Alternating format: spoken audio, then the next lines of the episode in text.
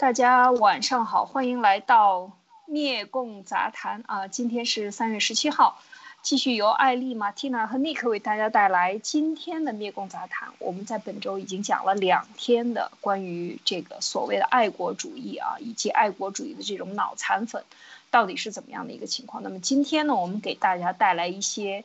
解药啊，带来一些呃不一样的内容，就是针对这样的情况，什么样才是真正的应对啊？就是说，面对现在这个呃这个恶劣的环境下，我们应该怎么样来提高自己、提升自己，来使自己变得更加的呃优秀，或者是说怎么样跳出这个圈子，能够去要在站在更高的一个维度去看这个问题。啊，这我们由马蒂娜等等一下给我们大家带来一些她的思考和解决方案。那另外呢，我们今天也还会继续讲这个中共的这个大运动啊。要看到这个运动下边，其实就是呃对整个人性的这个全面的摧毁。那么这个国家记忆的里边呢，不能抹掉的最重要的就是六六年到七六年的文化大革命。那么我们今天呢会开始讲一点点。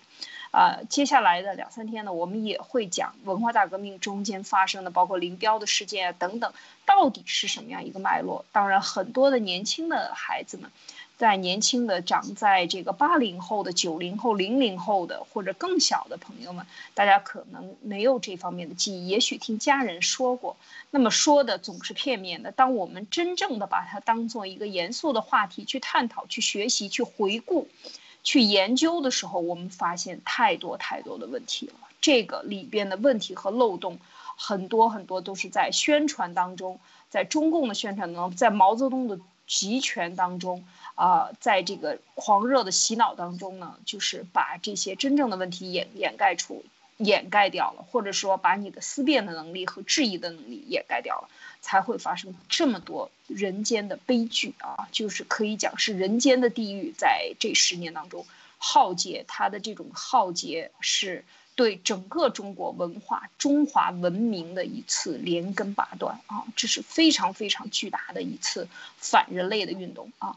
所以呢，我们等一下也会讲。然后中间呢，还有最近呢，我们看到这个整个的灭共的形势发生了非常巨大的巨变啊！在美国拜登政府上台以后呢，也，呃，布林肯的国务卿以及他的国防部长都已经在出行了。这两天在日本访问，以及马上要去韩国。所以我们看到这样的形势之下，到底我们应该怎么样去思考现在的形势？一定要跳出现在每天。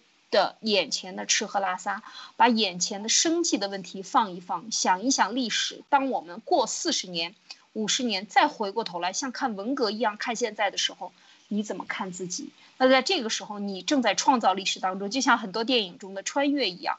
那你应该怎么样去想改变这个历史，不让它发生这样大的悲剧呢？啊，我觉得这都是带给我们的一些思考，好吗？那就首先，请马蒂娜。给我们讲一讲他带来的一些想法。好，马蒂娜。好的，艾丽姐好，妮克好。嗯，今天周三，我来跟大家一起谈，谈到的是，呃，人为什么需要爱？这个是在之前的两天爱国主义当中，我们看到了很多由于需要爱，或者由于不断的向外去索取爱，呃，所带来的各种各样的呃变化形式，人的心态的变化形式。由于想要得到关注，呃，由于想要得到成功，或者是外界对自己的赞扬，或者是外界给到自己的支持，所以导致的各种各样偏掉的行为。呃，在这里，我们首先决定问题是为什么你需要别人给你爱？呃，这个是索取爱，而不是给予爱。呃，要和给呢，会是两个话题。呃，一开始我们谈的是为什么。很多人想要不断的向别人要一个爱过来到自己的身上，嗯，或者是说，为什么很多人很想要对方，不管是男女朋友，或者是家人，或者是呃，甚至是祖国，或者是世界，想要需要他们来给自己爱。很多人问这个问题，啊，因为这个问题涉及到大量的心理咨询案例当中，导致心理问题的主要因素之一就是。叫做对爱的需求不满足导致的人各种各样的偏调的问题。爱的本质是什么呢？啊，这个就非常欢迎您的批判，因为我个人比较倾向的答案是在心理学当中可能比较理智的这个答案，就是我们人需要爱的本质是安全感不足，因为安全感不足，觉得自己不够强大，所以我们想向外界去索取爱。需要爱当中常见的表现形式是需要被保护。或者是需要在自己遇到困难的时候有人来支持自己，那这种，所以其实这个对爱的需求是可以幻化成为对保护的需求，或者是在遇到困难的时候有人支持的需求。那这个安全感不足呢，就分作两种，一个是真的安全感不足，就是真正在现实当中安全感不足；第二个呢是感觉自己安全感不足。第一个是真的安全感不足，我们在原来呢常见的现象就有，当我们呃人变成很老的时候，老人当他的行动能力是确实越来越弱，他的身体也越来越虚弱，他赚钱的能力也越来越弱了，那么他对爱的需求就会越来越强烈，所以这个就需要我们更多的去关心他、支持他、保护他，呃，去爱他、去在乎他的想法。这个是我们在今年过年的时候曾经在我们的节目里面谈到的关于精神孝顺家里的老人，呃，欢迎大家在我们的专辑里面去找。第二个呢，就是感觉安全感不足。很多的年轻人在谈恋爱的过程当中，他对对方的爱的索取是无限的，无限到了特别粘人。那么当一个人特别粘人的这个东西，就就可能不是因为他周边的环境真的很不安全。也可能不是他的伴侣有问题，或者也可能不是他的家人给到他的支持或者是陪伴也有问题，只是很可能在他小的时候，在他的生活当中形成了心理创伤，形成了对世界缺乏安全的这种整体印象。当我们在心理学里面形容一个人安全感的时候，这个就像形容我们是一只蜗牛，当我们的壳子非常薄的时候。或者是我们还没有找到属于自己壳子的时候，那这个时候就会觉得世界非常危险。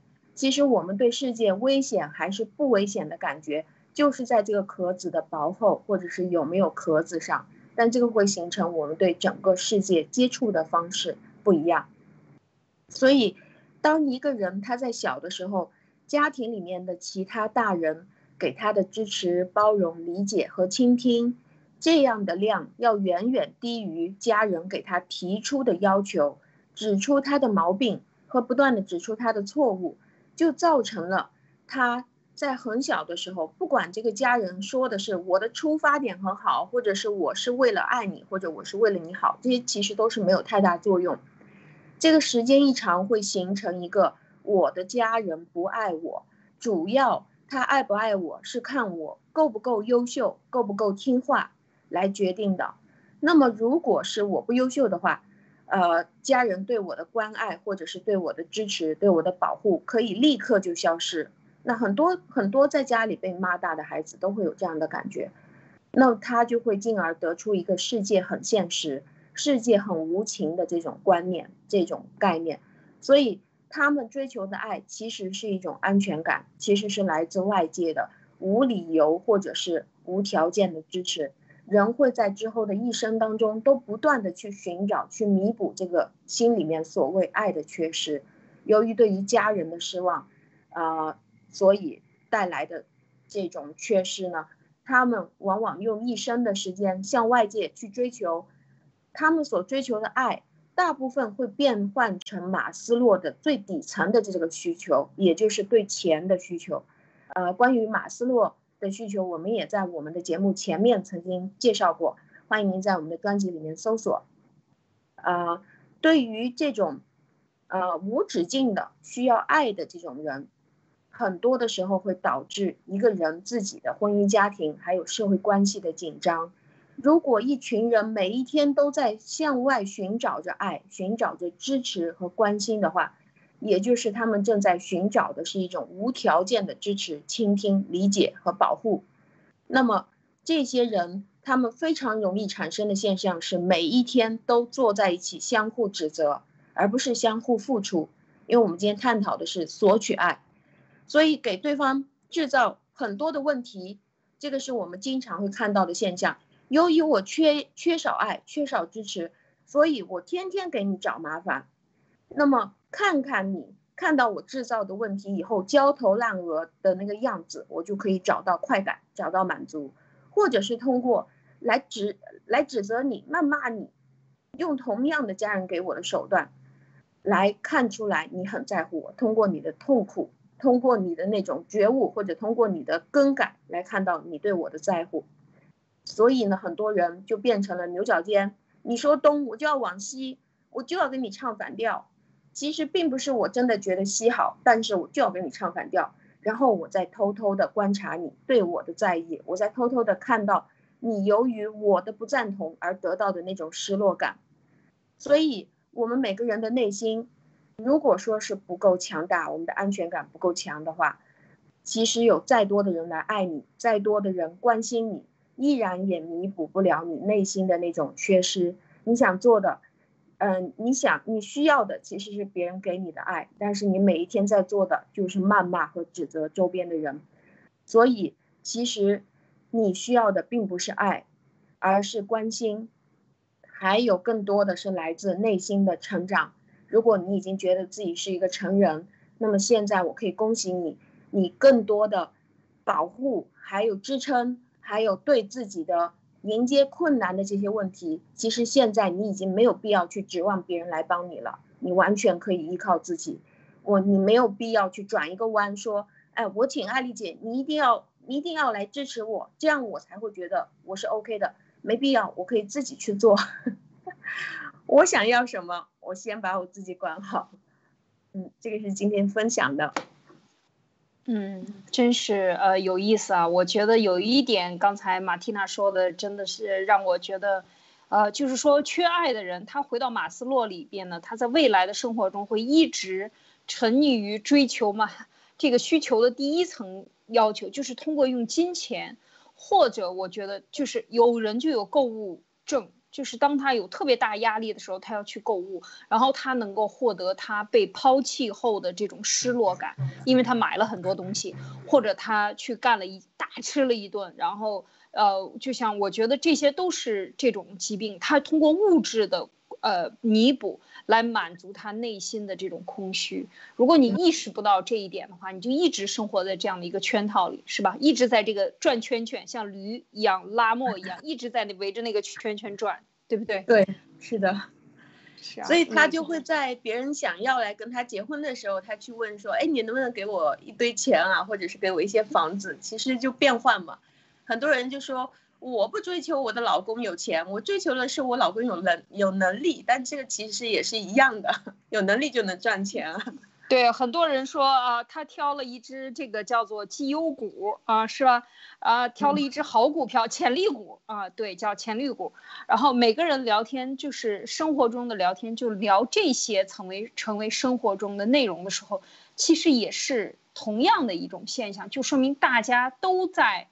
生活在一个套路当中啊，就是说没有跳不出来这个更多的这呃这个你呃不能够觉知自己啊，你到底缺的是什么？所以我觉得，嗯，这个确实是现在生活中很多人的这样的一种表现。那这个是不是说就是呃就是我们分析到？嗯，爱国主义的时候讲到这些疯狂的这些人在网上的这些小粉红的时候，其实往往他们通过这个来找到自己的这个呃，就是你填补自己的空虚。当然，他的价值观已经完全扭曲了，是不是？这也是一种其中一种的，都全部都是缺爱的人，是吗？是的，就是就是谈到这些爱国小粉红啊、喷子啊，就是拼命的在外面发泄，其实也是一种内心的安全感不足。像这个爱国小粉红，他就是就是在外面，就是通过，因为这个国家就很特别的嘛，你去爱国啊，发表这些过度言论啊，别人就觉得啊你很棒，就在旁边鼓掌。那其实是想要获得别人的赞同，但是在生活当中没有办法获得这样如雷的掌声，所以就通过说这些话来获得。但其实这个不是他内心的话，这个很难受的，就是你你去说别人想要鼓掌的话，而不是说你自己内心里的话。对，是，就现在生活中，我觉得这是一个整个普遍的一个现象，特别是像我们的父母经历过就是那个年代的人的时候，基本上对孩子的打压，因为这个社会太不，太不稳定了，就是说船打出头鸟，出头的船子先烂啊。你只要做的任何事情有一点出格，和别人不一样，在人群中你比别人高了半尺啊，或者高了一半头，那么你就危险了。这是整个我可以看到，在我的生长圈里边的过去的家长都是这样的。我就举一个简单的例子，我的。就是到最后就变成不能够直接表达、直抒胸臆，呃，家长对孩子的关心必须要拐个弯。我的父母是我都是三十年代的啊，三三四十年代，所以他们是完全经历了各种各样的运动，看透了人间的这种，所以他的说话也是我觉得是很。呃，很奇怪的，但是我我们因为是在这样的环境长大，他基本上就是打压你，不没有对你没有任何鼓励。像我的母亲，我记得我上大学的时候，啊，可能有连续一个月还是两个月没有回家了，然后我妈妈就给我打电话，啊，那大学毕业了啊，大学毕业了，已经有电话了嘛，自己已经有这个座机了，啊，然后就打电话就是说问了你一堆，然后最后就说。说你不用回来啊，咱们家里啥也不缺，然后呢，姐家里什么事儿都好好的，你不要回来，你就在那边安心做你的事情。然后我就想，哦，我妈想我了，我应该回去了。这个就是，这就是反过来的。当然，这个就是说，在那个时代，人不会表达爱。就是我听文贵先生讲也是一样，我我特别有感触。这是我个人的一个，我非常感谢我高中的这个历史老师给我们讲了这个共产主义是欧洲。漂亮飘荡在欧洲上空的幽灵，就是我高中一年级第一次听到啊，就是说他学历史的就是不一样啊，然后也是第一次在高中的时候，一个老师对一个学生，我是一个学生，跟我讲，有一天是早上还是在什么地方啊，在走廊里遇到他，然后他说，哎，你好，哇，这是我人生第一次听到别人对我说你好，有意思吗？这就是。呃，开始学会尊重。我想了很长时间，可能想了几个星期还是一个月。我想，为什么别人要问我你好？这个代表什么？是吗？这个就是，呃，这个就是这样的环境里生长下来的。然后我慢慢开始说，哦，人的文明之间是以打招呼，不是以吃了吗来进行打招呼。打招呼可以说你好，早上好，呃，而这个恰恰当我到了海外以后，我看到。很小很小的婴儿，我看到多大的老板给我发短信的时候，都是都会说，哎，早安，然后怎么样怎么样，我就觉得特别的感受是非常不一样的。这就是一个文化，它能够传到现在，而而我们在这个里边生活，有很多的原因，必须要说是这个社会，这个奇葩的社会，或者这个变态的社会，在过去的年代里。给我们造成连家庭成员之间都不能够正常沟通，或者说它会造成很多这样。当然我们有反思了，当然很多很多年前就已经开始反思这些问题，所以还可以。但是如果你反思的不够的话，你就会对你的人生未来造成极大的这种心理的缺憾和伤害啊，它是一种伤痛。嗯，确实是像马蒂娜说的，Nick 你怎么看？呃，刚才说那个。啊，枪打出头鸟啊，这个我也是有感觉的。就是这句话，也是不管是洗脑的这种洗脑性，还是这种对人的这种思维的这种迫害，是很严重的。什么叫枪枪打出头鸟啊？枪打出头鸟的意思就是说，呃，首先啊，首先的一个基本的一个一个前提是在这个世界上，优秀的人总是占少数的，这个，呃，能改变世界的人总是占少数的。呃，平庸的人，很抱歉，但确实事实就是他是占大多数的。他给你来一句“枪打出头鸟”，什么意思？他要抹杀掉所有优秀的人，他要抹杀掉所有能推动这个世界向前的人，能推动人类文明历史向前进的人。所以这就是中共的目的，就是说，他不想，他不想有任何人站出来跳出来。但一旦这种状态形成之后，一旦大家变成一个群体，泯灭个性的时候，往往就是就像我们之前讲到的很多讲了很多次的，它会被原始的力量给往下拉。也就是说，那些原本，所以就原本可以改变世界、可以有创新、有创造的人，就会丧失他的这一部分能力。所以文贵先生之前不是有讲嘛，说广东他非常看好广东未来，把这个新中国联邦让广东独立，呃，就是把政府的那双手给他抽回去，让人们让民间自发的去创造，去这个去有更多的活力。呃，然后会有非常非常意想不到的这样的结果，而且他相信那样迸发出来的创造力将是不可限量的。所以，其实这所有的这些东西，当我们讲的时候，它都是相通的。而所有的这一切本身可以变得更好的东西，本身有更大的可能性的，全被共产党给抹掉了，给给给抹杀了。所以，我我是非常痛恨的。所以，我你可以看到我们在。呃，我们在读书的时候，小学包括初中，几乎在初中还好，初中已经开始有一些有个性了。因为我我我在的学校，啊，对，还是比较好的。就那学校就是大家都还挺有个性，但是小学的时候你看不出来，就几乎都是一个样，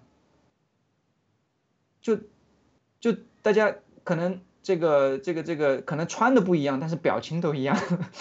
老师在台上，对对对，老师老师在台上。讲什么，台下的反应都是一样。然后另外一个，刚才艾丽姐你讲的那个你好，我也有非常深刻的印象。就是突然有一天，可能现在我都已经自然而然啊，都不不觉得。但是当你讲这个的时候，我就想起来，我曾经确实也是在脑子里面想过，哎，为什么他要跟我说你好？我根本不认识他，有的甚至是不认识的，他会跟我们打招呼，对吗？就是就是在在在路上碰到老外，尤其是就是这种白种人，特别特别明显。他会跟你打招呼，很友好，跟你微笑。我在我记得我在初中的时候，我们班有女生跟我讲说你，呃，说就是喊我的名，那个是啊，对，就当然不喊我英文名字，就说你怎么每次跟你打招呼，你都不打，你都不给我们打招呼呢？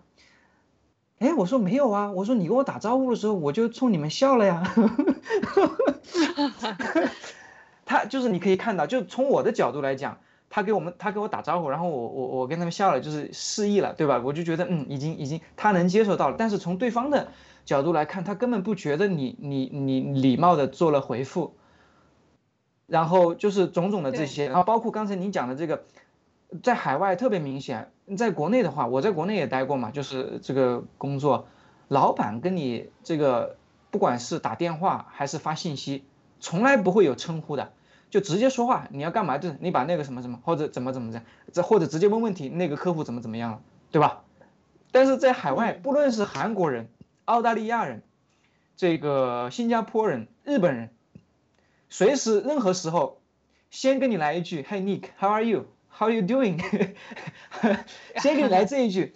然后我每次我也很尴尬，因为我不知道我要怎么回。每次我要回，按这个中国的这个英语的学习的标准课本是 I'm fine, thank you, and you，永远是。但是 但是我就想永远要去避免这个 I'm fine, thank you, and you，我就会说，呃，就就就想着办法要变化。而且他每次问，每天打招呼，每天都会问。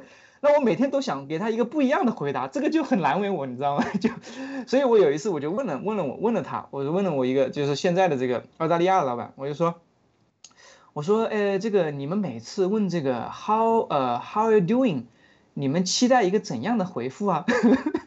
我说一般你们是怎么回复的？啊，他说，呃，一般就讲一般就说 I'm fine，呃，I'm good，就是这样，I'm I'm doing well，就这样。啊，那我那我说，他说他说这个就跟英国人不一样，英国人英国人就就可能会问你，呃，他不会问你 How are you doing？他会 Are you all right？就问你，他说这种这种问法只有是在澳大利亚的话，他会认他会是什么样的情形才会问你呢？就是说你可能刚刚摔了一跤，然后他会问你 Are you all right？你还好吗？所以你可以看到，他们其实就是说，虽然只是一句简单的问候，其实这里面有很多的这种。哎，这种历史也好，文化也好，人文也好，都在里面。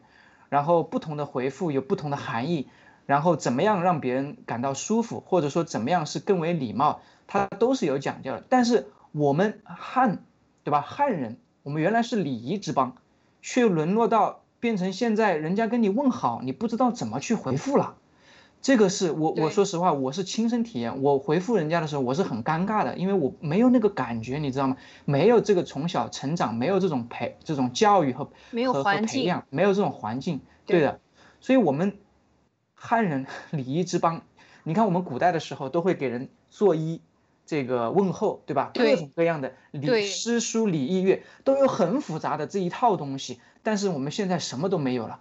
所以，为什么我们在海外？哎。你觉得呃中国人素质低？为什么在海外说人家我们不受待见？那是有原因的，因为我们确实不再是原来那个礼仪之邦，我们不再有拥有原来这个万人来朝的那种那种这种盛景盛景，对吧？盛的这种这种 非常盛景啊，对盛景。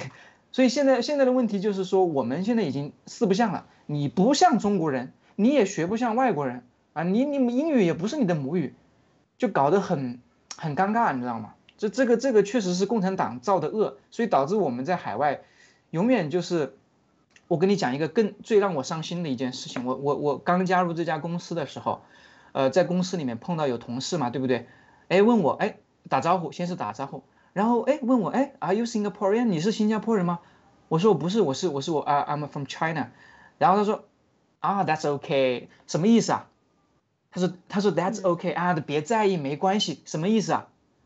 就觉得哎，你说你是中国人，就感觉好像你是不这这不好嘛，是吧？不好哎，没关系，没关系，哎，对对对，是的，就这种感觉，哇塞，我就觉得，这个新中国联邦一定要改变这种局面。当然，这也是我们现在每一个爆料革命的支持者，还有文贵先生，我们大家一起努力正在做的事情。嗯，好的，这个差别很大的。其实你在东南亚各国，你听语音就可以听出来，中国人的说话的声音是非常的硬。硬邦邦，然后直接就出去。东南亚大部分潮州人、福建人、广东人啊，他们的这个普通话是有他的腔调的。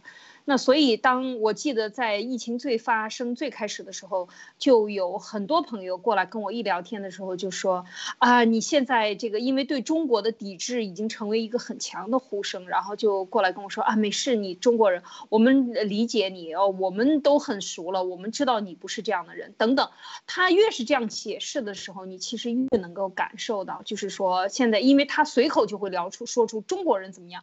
尽管他也是华人，但他绝对不认为自自己是中国人，而且从来没有这种想法。现在的中国和过去的中国，他们都是分得很清的。特别是上了年龄，四十岁以上吧，五十岁、六十岁、七十岁的人，他们对中国的认知完全是不可想象的。我记得很清楚，就是讲到要不要爱，有爱要笑啊。讲到昨天就讲到笑的时候，我跟因为我我买了一套小学一年级到六年级的华文的那个中国的汉语语。文嘛，咱们叫语文，他们叫华文，华文书我买来以后给我的孩子看，那我就看到第一篇就是我爱北京天安门等等，所有的书里边没有一篇叫你要孝顺父母，要听长辈的话。啊，这个课本里是没有的，大家可以去找。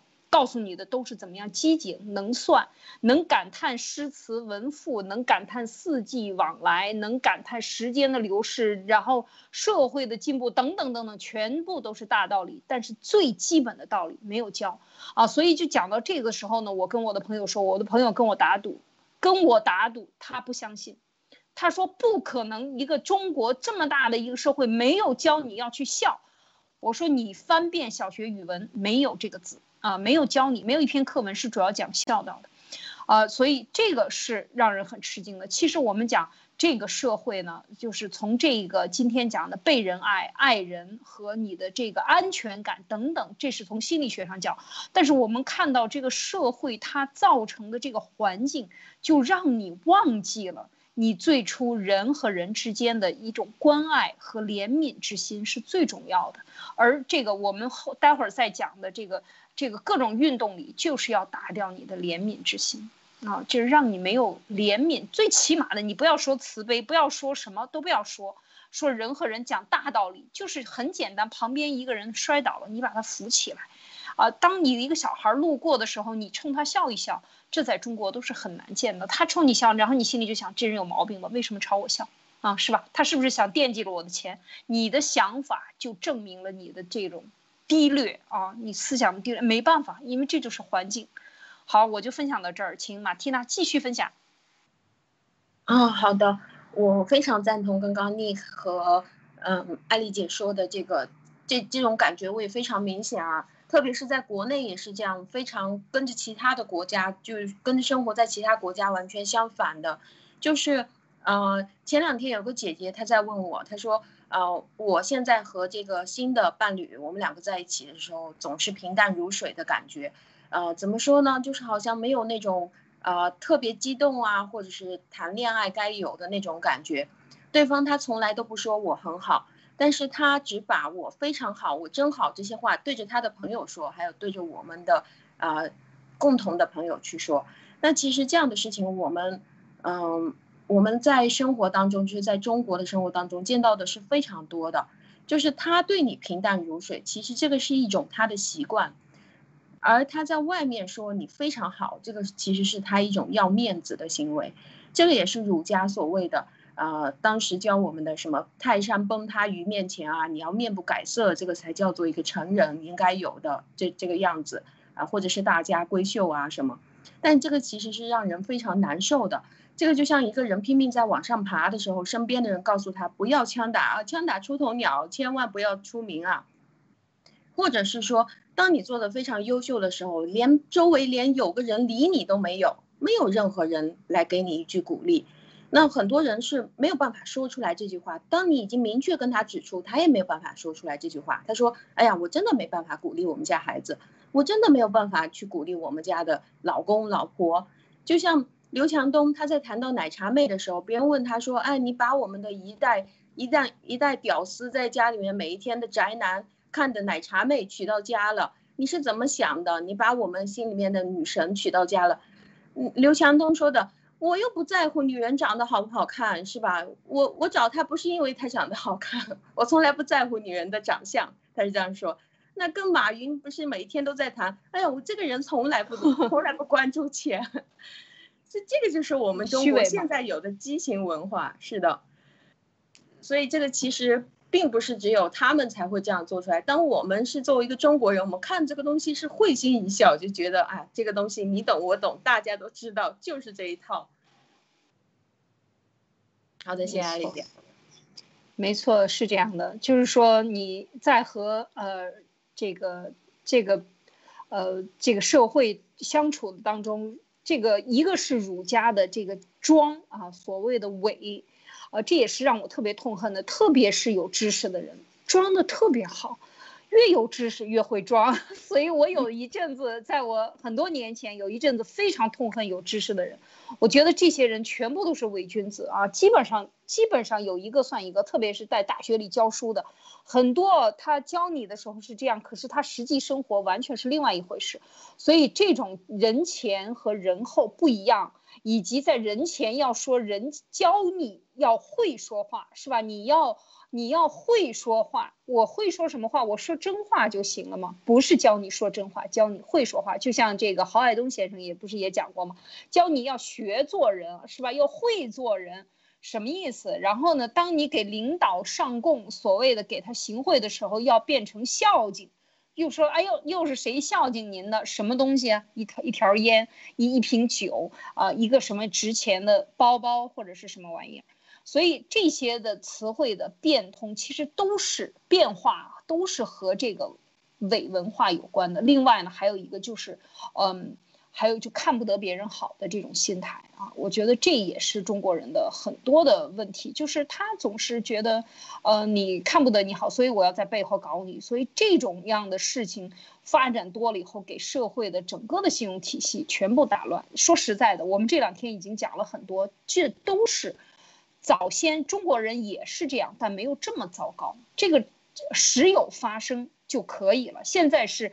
是时有不发生，偶尔有不发生的，基本上所有的几率就是非常高的几率，就是你会被人惦记，你会被人妒忌，因为枪打出头鸟嘛，啊，就是说你只要干的比别人好了，这个制度就要把你拉下来。这个这个 Nick 讲的商的文化是吧？他就得用一个老鼠屎把这一锅粥都霍霍了。你吃粥我吃不上，那对不起，我要在这里边放一滩屎，你也别想吃。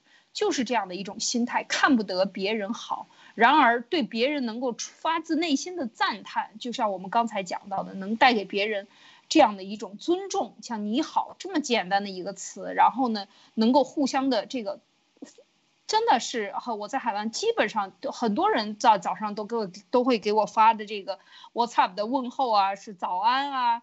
都是早安，但因为这个早安是这个中国传统的词。那么共产党改了，当然改了很多很多的词汇，让我们变得只知道你吃了吗？是吧？这个你你又吃了吗？一见面就吃了吗？我记得我小的时候，全部都是都是在问这个，这已经是最好的认知了。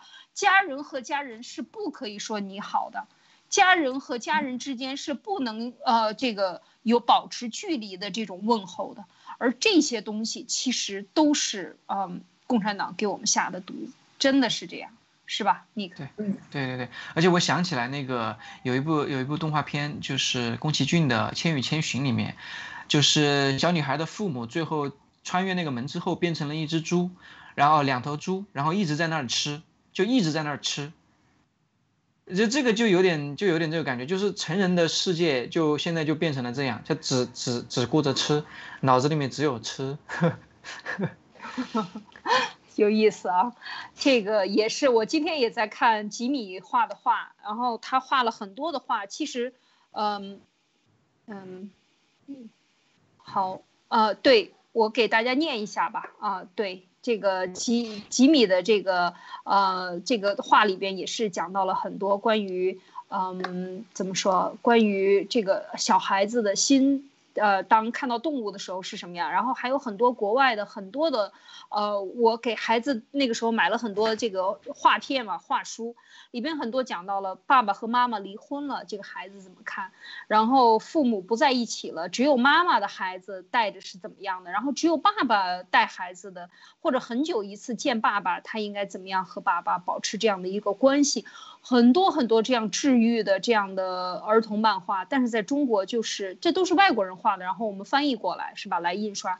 我在看的过程中，我就感觉到了这种呃家庭之间的真正的这个爱的交流，就是因为像我们小的时候没有接受到这种正常呃交流的这种教育，我们家庭环境就不是这样的，所有的话都是反着说的，所有的话都是很很难听的，一定是要打击你的，然后告诉你你只要干一点想比别人厉害的，你就就想好了你要受到别人攻击的。我小的时候就是这样，好奇心很强，总是干一些出格的事情。天天被骂，就是天天被骂，就是说你不能这样，导致很不自信，长很大了，都到现在了，回过头来去看我二十岁的照片，我说太漂亮了，我怎么从来不知道自己是这么漂亮的，是吧？这个就是说没有自信的环境中，或者没有爱的环境中长大。好，我这个里边给大家念一念这个愿呃别人愿意和你相处的原因啊，这里边有几条。这马蒂娜列出来的，你能带给别人别呃人家实用的价值，然后跟你相处能打开眼界。另外呢，你能够倾听别人的想法，并发表有价值的见解。第四呢，你能充分认可别人的价值。第五，你能给人带给人家带来愉快的心情，啊，然后这些呃是善良要有尺度啊。忍让让要有度啊，这个和不懂感恩的人保持距离，和得寸进尺的人不必联系。请马缇娜点评一下。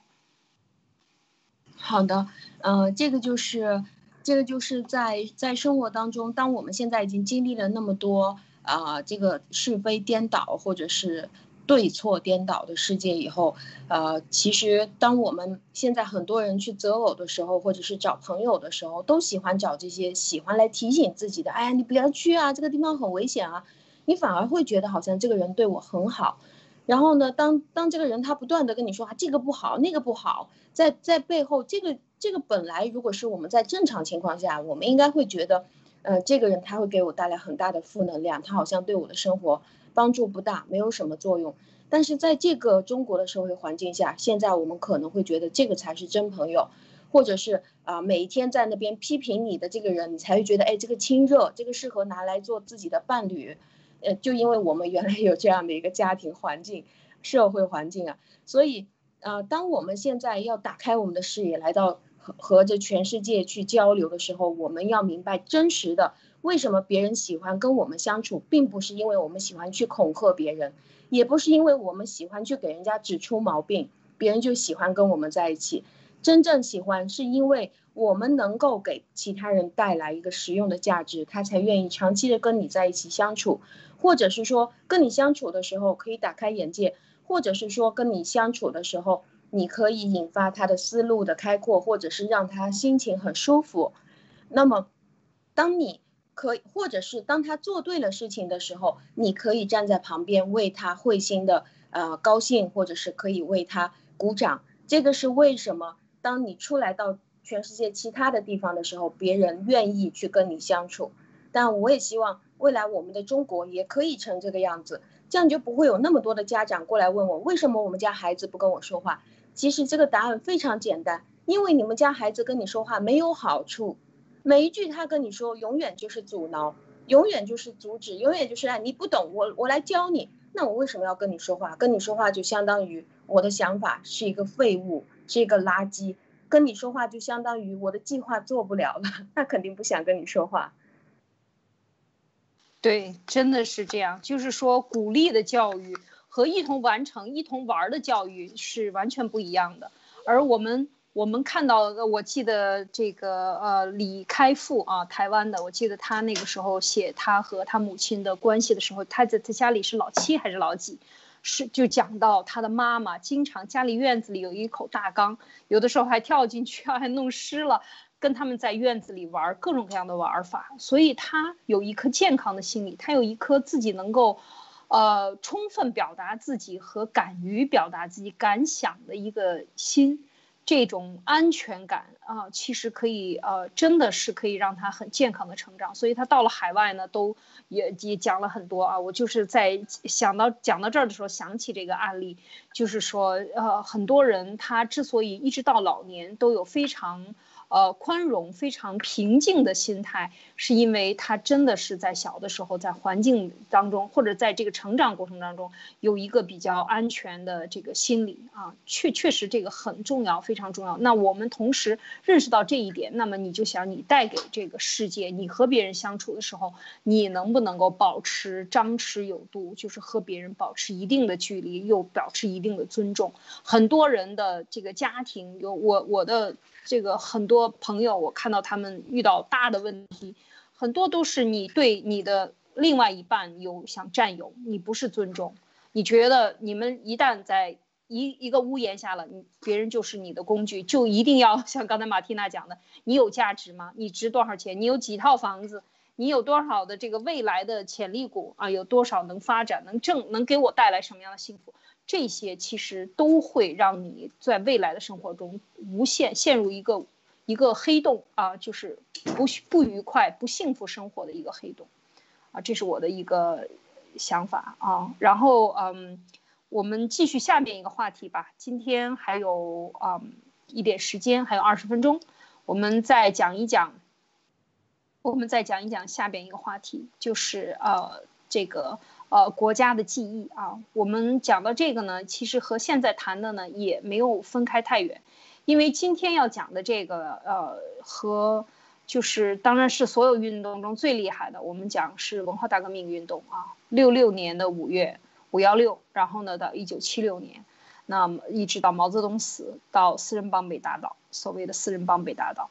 其实呢，我在讲这个话题的时候呢，其实我想了很长时间，很多年都在思考这个文化大革命到底，呃，它毁了多少东西，它毁了多少能见的东西，毁了多少不能见到的东西啊，毁了多少社会秩序。会到底会摧毁了什么？让我们应该怎么去反思啊？用了四十年，我们现在已经过去四十年，中共现在依然不让提文化大革命是错误的，党是不会犯错误的。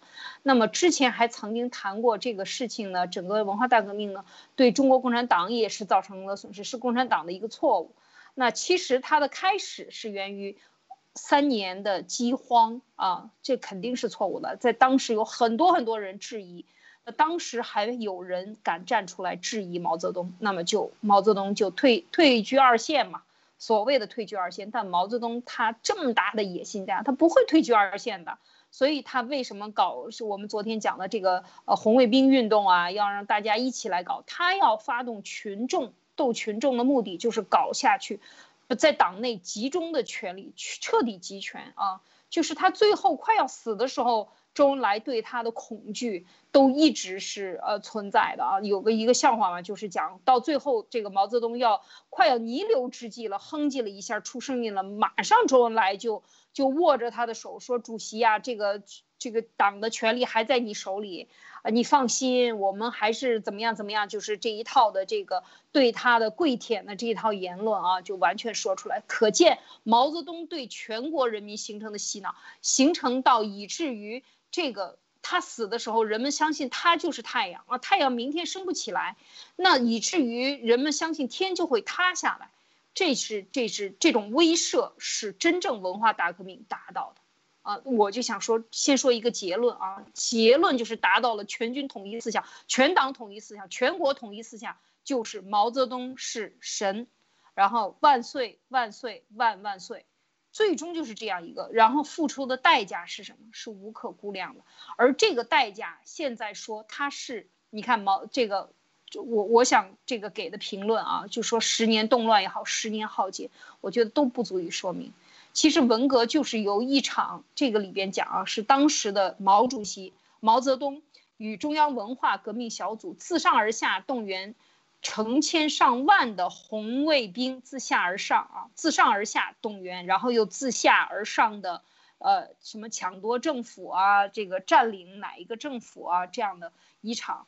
呃，在中国大陆进行的全方位的阶级斗争，这是一个他给他的一个定义啊。我们在维基百科里可以查到这样的一个定义。那下面的话就是说，这是我的一个理解，就是他真正的是对中国文化的历史建筑、历史文物啊，以及非物质遗产的这些超大量的焚毁，它都不是大量，是超大量的焚毁，对人性的。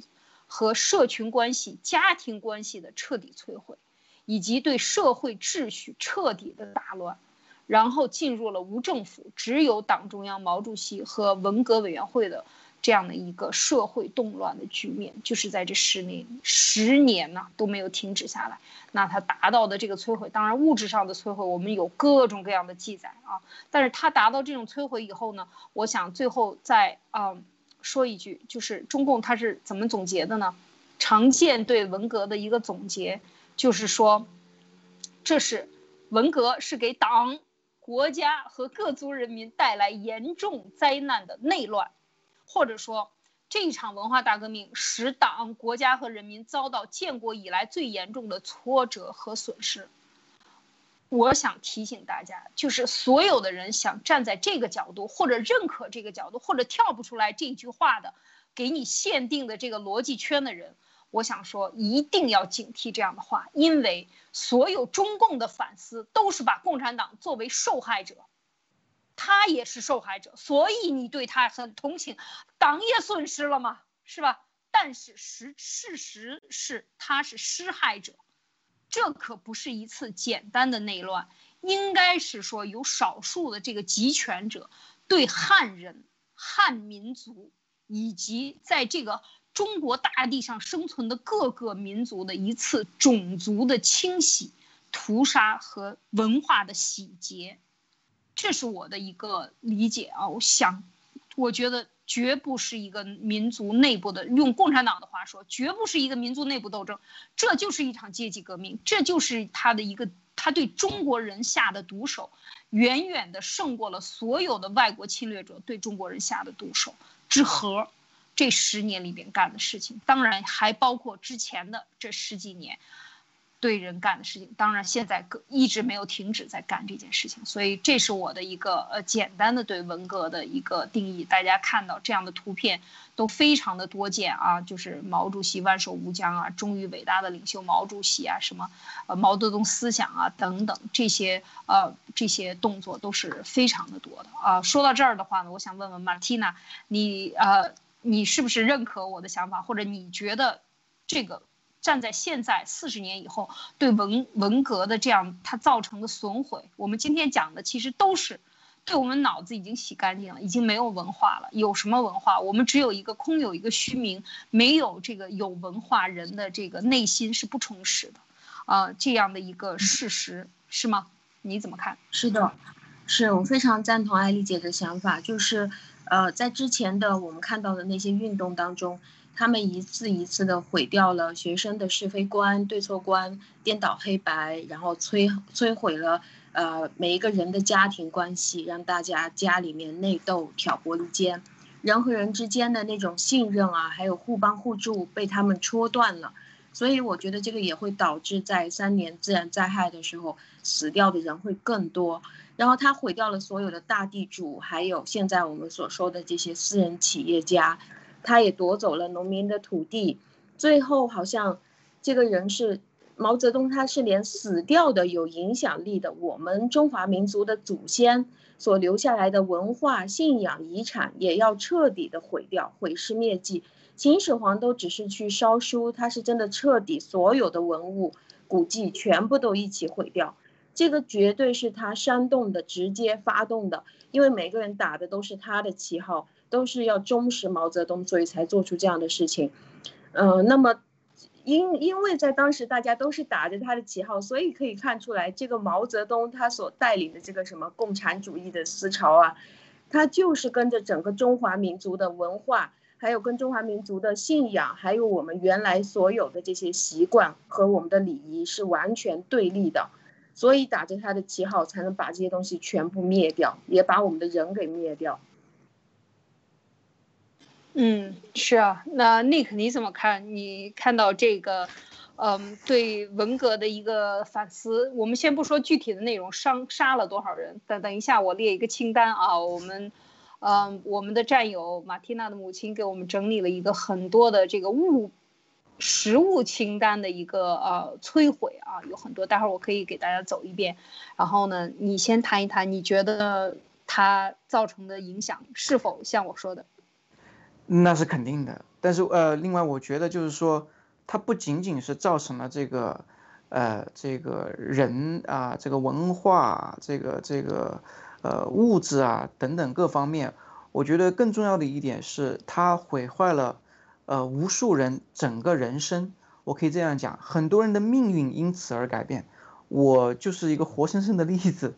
我母亲那个时候，文化大革命不是六六年开始到七六年嘛，对吧？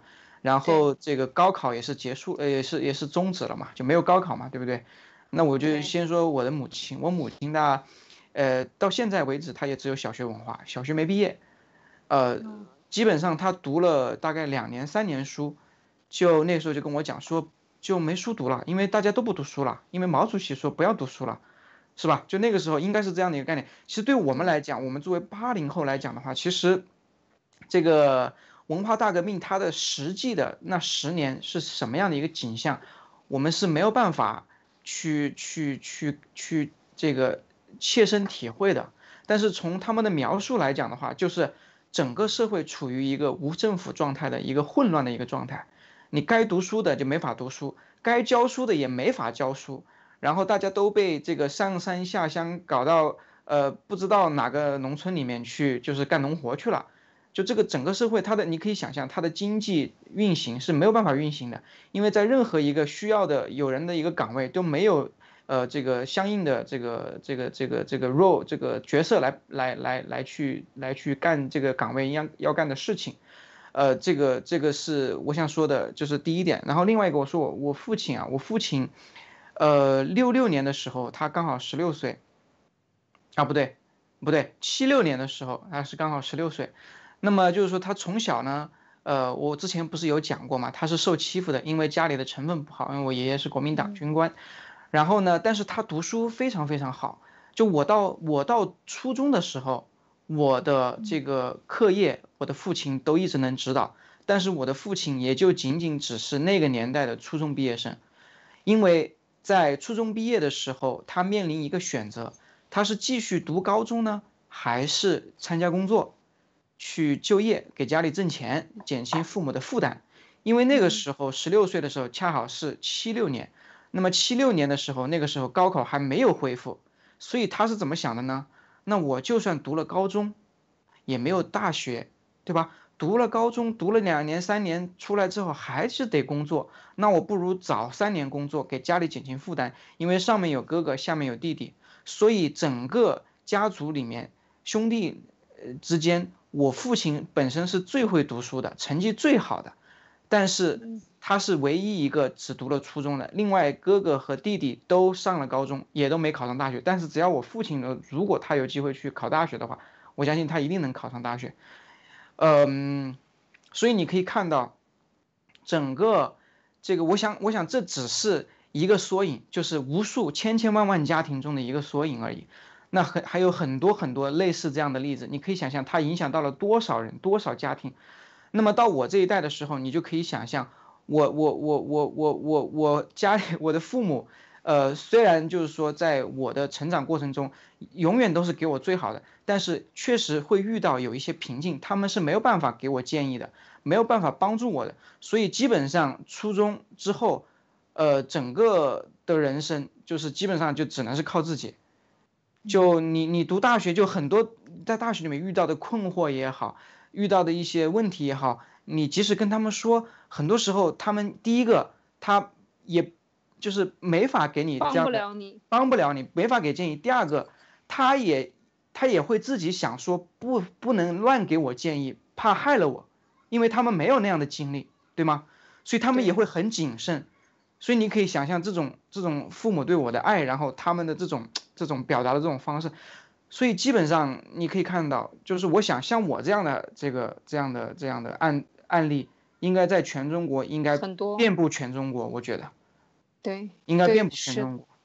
所以你可以想象，整个共产党，那虽然说仅仅是六六到七六年那十年，但是它的影响之深远，这个广度之宽广。那简直是不可衡量的，我觉得，就是说，整个到目前为止，大家不都还活在那个 那个当时的那种阴影里，或者说那种那种亢奋的状态吗？随时你都能看到穿着那种红卫兵的这种衣服，在外面举着这种红旗喊毛主席万岁的那种，到目前都还有，尤其是像在这个湖南长沙这种地方，对吧？对。所以我觉得这个真的是太恐怖了。尽管我们这个年纪啊，当时是没有经历过的，可能您也没有经历过，对吧？但是他对中国的这种，呃，这种这种毒害，确实是，确实是太太深远，太可怕了啊！太可怕。这个我再补充几句，上山下乡这个运动的时候呢，你看六八年到七八年，当时上山下乡这个老三届嘛，呃，六六六七六八三届的学生，初中生和高中生全部都，就是就不不再念书了。基本上是五零年、五一年、五二年、五三年这五二年、五三年的这个这几批出生的人，那正好就含了这个习近平。你看嘛，他就是说，当时他文革搞的这个运动是是多少人呢？年轻人多少？城里的十分之一的城市人口，但是是什么样的人？都是孩子，全部都是孩子。这是国家的希望啊！就是说，毛泽东干这个运动，你反过头来去想，他。一直在讲什么农村广阔天地，那里是大有可作为的。现在习近平不是也天天说这样的话吗？他还想搞把人民送到农村去，再搞贫下中农再教育。就是说，我们看当时是人类的人口的移动。我们讲啊，这个社会它的稳定，其中之一就是人口的相对的稳定，居住的稳定，相对它的变化，出生率的稳定。但是在中国统共产党统治中国以后，他搞了多少次人口运动，啊，就是不说这个生孩子和杀孩子这两件事先放到一边，人口的移动，就搞了多少次？每年的春运啊，以及这个五一、十一都是巨大的人口移移动，那么这些都是人为的。一定要记住，这是人为的，这是因为他们无能啊。当然，这一场的运动也是人为的，这是史上最大的一次人口的大迁徙，全部把他们管到西北。那我自己的姑姑，她现在已经在在这个西南，在四川了，就是 当时的一个牺牲兵。我的姑姑、我的叔叔都是这样，一个送到呃青海，一个送到呃四川，当时是要去搞这个核工业的去建设。我一非常清楚，就是永远我家里的人，就像我的父亲也是被派到这个山东去，去当兵啊。然后呢，全家人都是在全全国的各个地方。然后你你要服从组织安排啊，否则你就不是积极分子，否则你可能就要被别人歧视。他莫名其妙给你的一个价值观就是这样。然后呢，这种运动最后就把人口的这个。应该相对稳定，一个区域一个区域相对稳定的这种人口和人口素质全部打乱，最后让这些孩子本来就是这个彻彻底的打乱了。你想，把农民啊、地主打倒，把乡绅打倒，把主这个，呃，所谓的企业主、大城市的企业主打倒还不算，还不要够，我还觉得你们太稳定了。你生活在这片土地上，我要把你送到一个更远的地方去。然后让你们在那里老无所养、老无所依，其实是这样的。最终达到的目的就是把全盘的中国人全部搅乱。当时几个亿人口，这样的是这个接下来就是红卫兵运动也是千万次、上亿次的人口的流动，到处搞串联，然后。就发生了各种各样的灾难啊！人口要相对的稳定，它才有一个好的环境。就像家庭生活，父母要稳定，孩子才能够心理健康，就这么简单的道理。这一个国家全部在霍乱当中，就像刚才尼克讲的，对他的父母以及对尼克本身都产生了深重的影响。如果不是这样的话，那这这么优秀的父母，可能完全他的家庭是另外一回事。也许他会有两三个兄弟姐妹，完全就变了。这就是对人口的扼杀。我为什么说它是种族大屠杀、种族大清洗，让你变得无差异化，一直在做这样的事情，让你铁板一块啊！所以这个就是说，共产党的这个在这个运动中，呃，我不知道说到人口的大迁徙啊，马蒂娜，你在这里，哎呀，有什么有什么要补充的？刚刚我听好，刚刚我听艾丽姐在谈到这个问题的时候。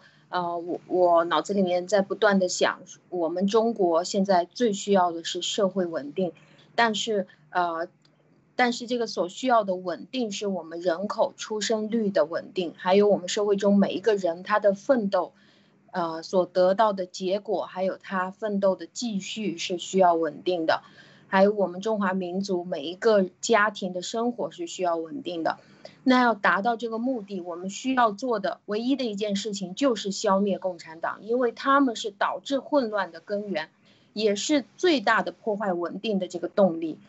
我们可以从从原来从毛泽东时代到现在看到，他们每一件事情做的都是捣乱，所以很多的人都在恐惧说没有他们的社会会怎么样？